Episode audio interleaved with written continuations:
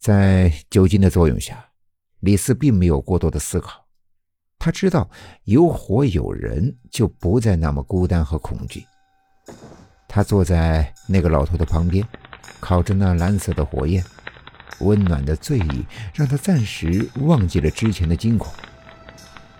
老人家，你怎么不回去睡觉呀？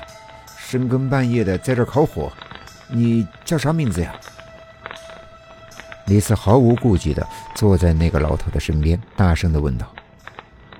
那个老头身形消瘦，脸色苍白的异常，给人一种阴冷的感觉。他身穿一件古铜色的褂子，那是清朝时期的绣花长袍，头上还戴着一顶灰色的帽子，看上去像是一个财主大户。他瞥了李四一眼，语气平淡的回答。你不去打更，在这儿干啥呀？我的名字叫唐旭。哎，这不是碰上官差了吗？就躲到这儿了。我有酒，你要喝不？酒，拿来。李四递过酒葫芦，老头接过去，咕咚咕咚的一口气喝了三分之二，然后才递给李四。李四接过来晃了晃，发现酒已经不多了。就随手丢在地上，问道：“老头，你在这干嘛呀？这大半夜的。”“我呀，我去找替身。刘德柱今晚就要死了，我去拉他去。”老头的话音刚落，李四瞬间愤怒起来：“你说什么？你诅咒我老爷死！”刘德柱是李四的老爷，平时呢对他照顾有加，经常接济他。听到这样的话，他怎么能不怒？对，就是他，我肯定要拉他走，他一定得死。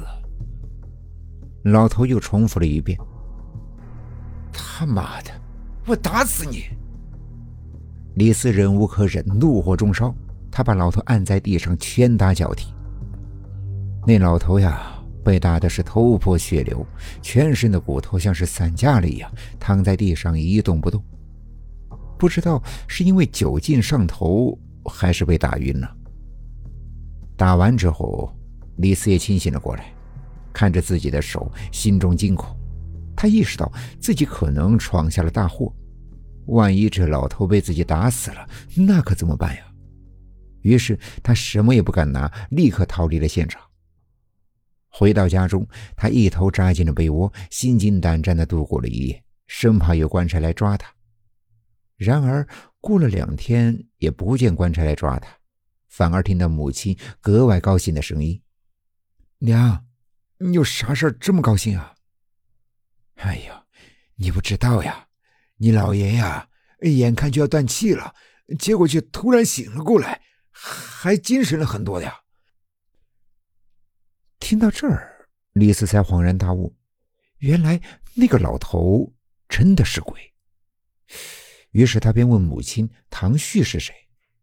母亲的话让他冷汗直流。这唐旭，唐旭不是隔壁村的吗？死了有十几年的时间了，你问他干嘛呀？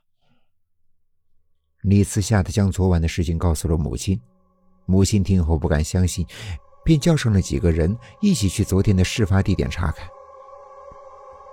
到了那儿，他们发现果然是乱坟岗，而且还有地上李四丢的酒葫芦和打更的工具。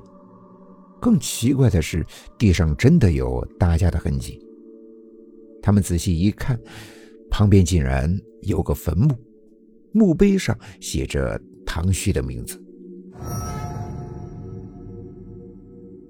从此以后呀，众人这才相信了李四的话。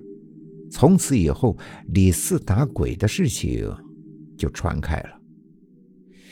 不过，到底有没有真的打鬼，李四自己也不敢相信。直到后来唐家要挪祖坟的时候，挖开唐旭的墓之后，他们才发现里面的尸骨竟然全都折断了，就像是被人打过一样。这个时候，李四才确定自己真的打过鬼。今天的故事就讲到这里了点个关注吧晚安。